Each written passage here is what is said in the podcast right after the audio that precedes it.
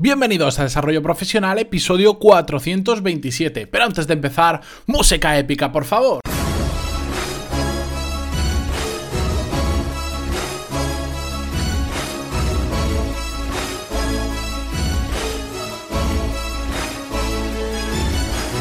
Muy buenos días a todos y bienvenidos a Desarrollo Profesional, el podcast donde hablamos sobre todas las técnicas, habilidades, estrategias y trucos necesarios para mejorar cada día en nuestro trabajo.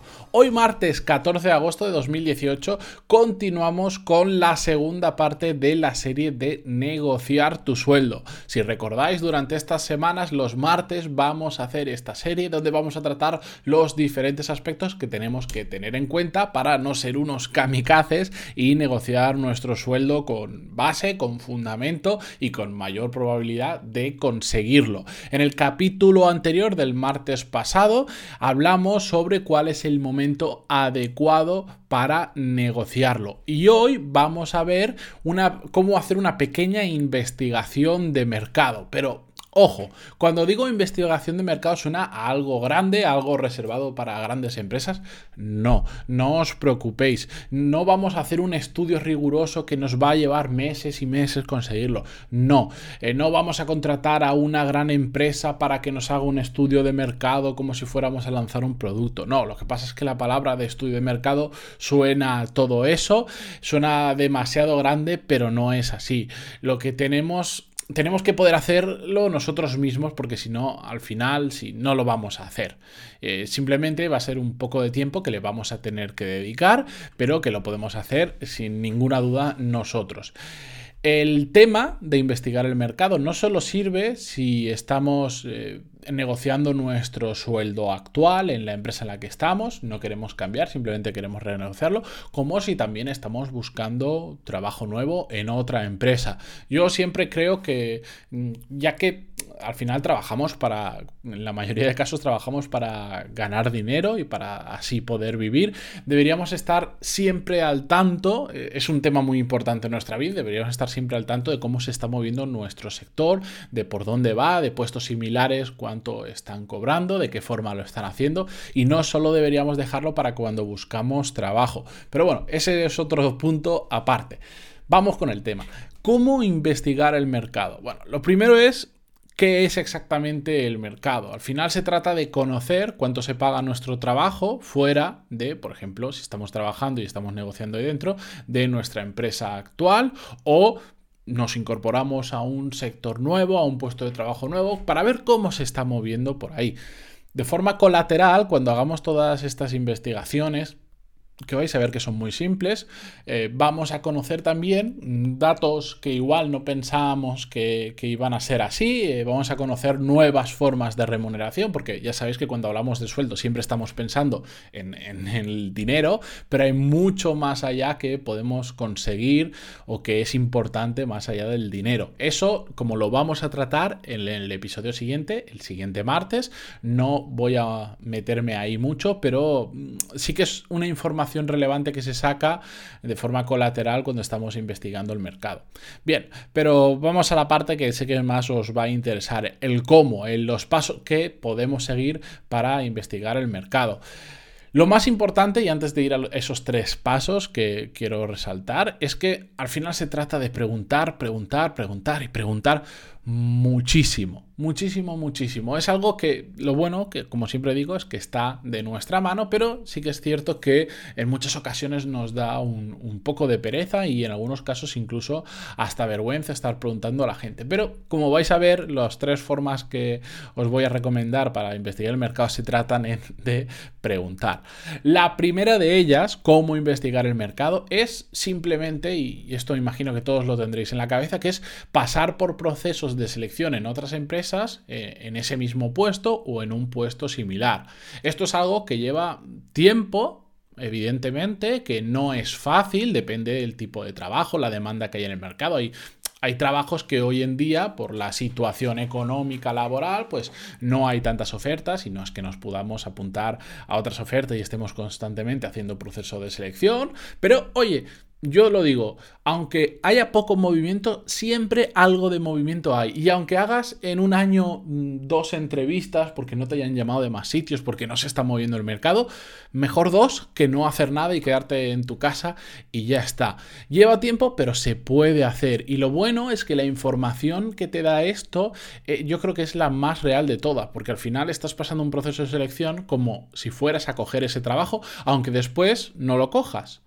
Ah, aunque estéis muy a gusto en vuestra empresa, intentad pasar procesos de selección hasta donde lleguéis, incluso hasta cuando os hagan una oferta final de trabajo para que os incorporéis, y ahí decidís si os incorporáis o no, pero simplemente por recabar información.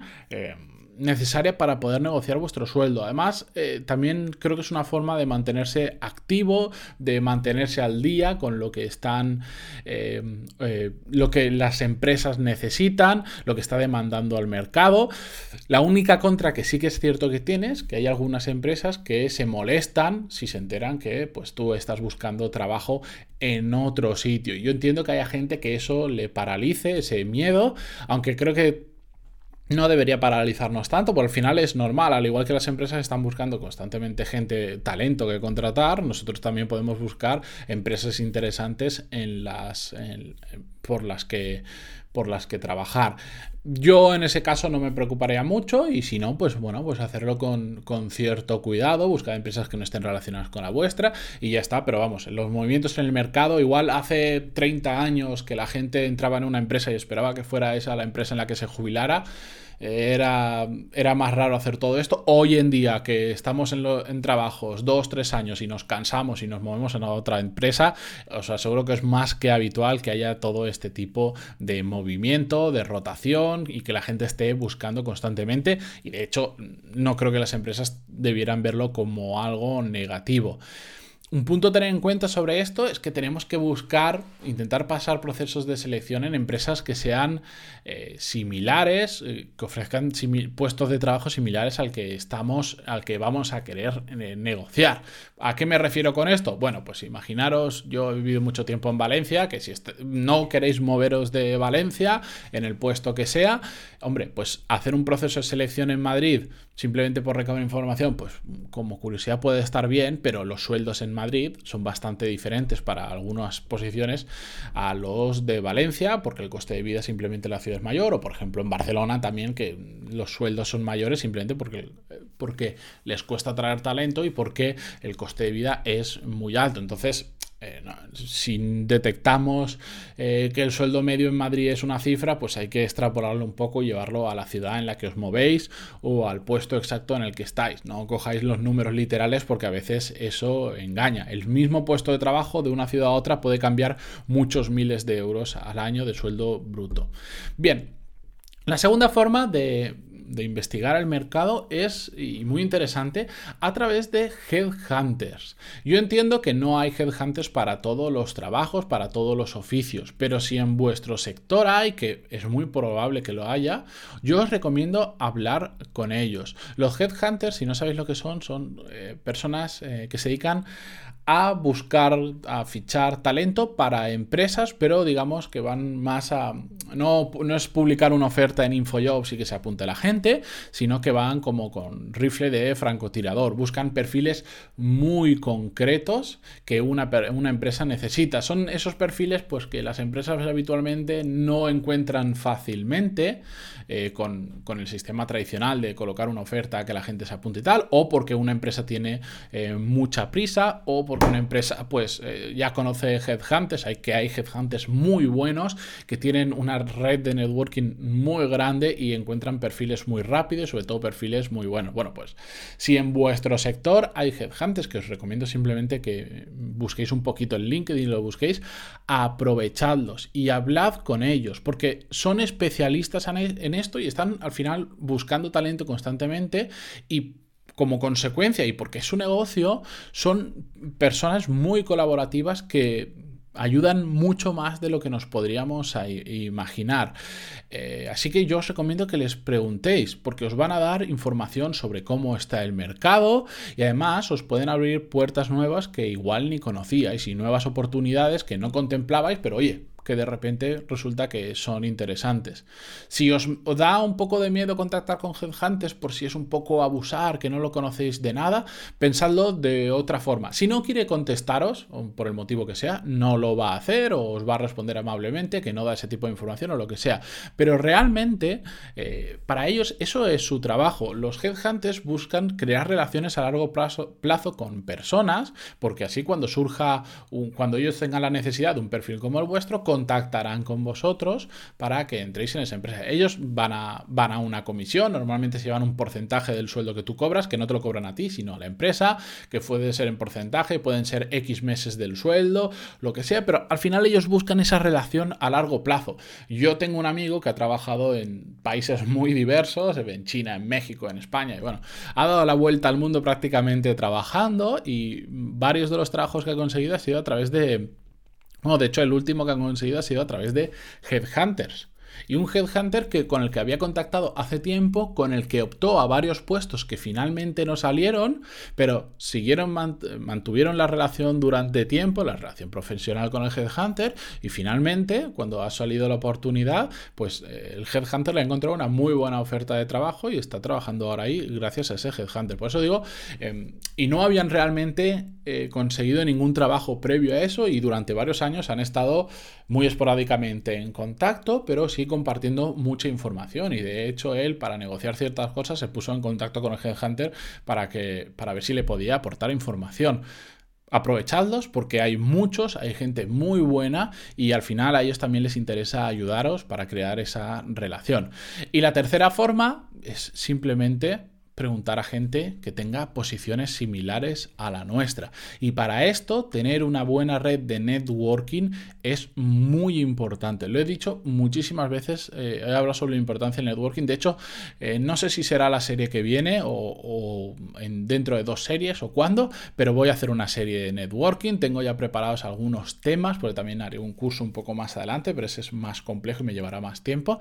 Pero es que es muy importante. Deberéis conocer a mucha gente que tuviera el puestos similares al vuestro, incluso aunque sea en la competencia. Si tenéis esa red de networking, preguntad mucho, preguntad y si no, empezad a hacerla, crear relaciones a largo plazo con ese tipo de personas, porque en momentos como ahora que vais a negociar este, eh, vuestro sueldo, les podéis preguntar abiertamente, a más confianza tengáis, más información os van, a, os van a dar probablemente, pero para eso también tenemos que perder un poquito la vergüenza, que a veces nos da cosa preguntar este tipo de información a la gente cuando no pasa absolutamente nada. En el mercado laboral es normal preguntar por estas cosas en la cultura española no se suele hablar mucho del tema del sueldo, nos da un poco de cosilla. Te vas a Estados Unidos y lo hablan abiertamente sin, tener ningún problema. De hecho, hay expresiones eh, que es eh, tipo cuánto vales, que se preguntan habitualmente, que es cuánto cobras, cuánto dinero ganas. Pero bueno, preguntad, perder un poquito la vergüenza, que si de cada 50 personas o de 100 personas o de 10 personas que preguntéis, 9 no os dan información, pero hay una que sí, pues ya ha valido la pena perder la vergüenza. Tendemos a desaprovechar muchísimo la red de contactos que tenemos por vergüenza o por subestimar muchas veces a la persona de la información que tienen. Yo esto lo comparo como cuando si te gustan los coches y, por ejemplo, y te vas a comprar un coche nuevo, da igual que sea usado o que sea, o que sea de primera mano, empiezas a preguntar a la gente y sacas un montón de información. A mí que me gusta mucho el tema de los coches, que te dan información de qué coches son buenos, qué son malos, cuáles dan más problemas, cuáles dan menos problemas. Si estás buscando un coche usado, preguntas mucho, al final te va, empieza a aparecer gente que te va diciendo, oye, pues un amigo mío vende ese coche que sé que te gusta, tal, tal, tal, y sacas un montón de información. Es un tema muy interesante, no me voy a enrollar con ello, pero mm, repaso los tres puntos. Primero, pasar por procesos de selección similares a vuestro puesto de trabajo. Segundo, preguntar al headhunter. Y tercero, preguntar a personas que ya tengan puestos similares al vuestro o al que queréis negociar. Dicho esto, espero que os pongáis las pilas un poco si queréis negociar vuestro sueldo. Y si no, Esto mismo lo podéis hacer aunque no estéis ahora pensando en negociar el sueldo, simplemente para estar en contacto con el mercado, con ver cómo se está moviendo, porque igual creéis que ya estáis en una buena posición y todavía se podría mejorar más, o, os dais cuenta de que estáis cobrando mucho más eh, que la media, y bueno, oye, pues esa satisfacción que nos llevamos. Dicho esto, seguimos mañana con un nuevo episodio del podcast normal y el martes que viene continuamos con la tercera parte de esta serie de negociar tu sueldo. Muchas gracias por estar ahí al otro lado, por vuestras valoraciones de 5 estrellas en iTunes, vuestros me gusta y comentarios en iVoox y además ya sabéis que si queréis mejorar en vuestro trabajo, en pantaloni.es tenéis cursos de management y de habilidades profesionales que además podéis probar cómo funcionan porque tenéis cuatro clases gratis para ver desde dentro cómo son las clases. Dicho esto, me despido hasta mañana nada, nos escuchamos. Adiós.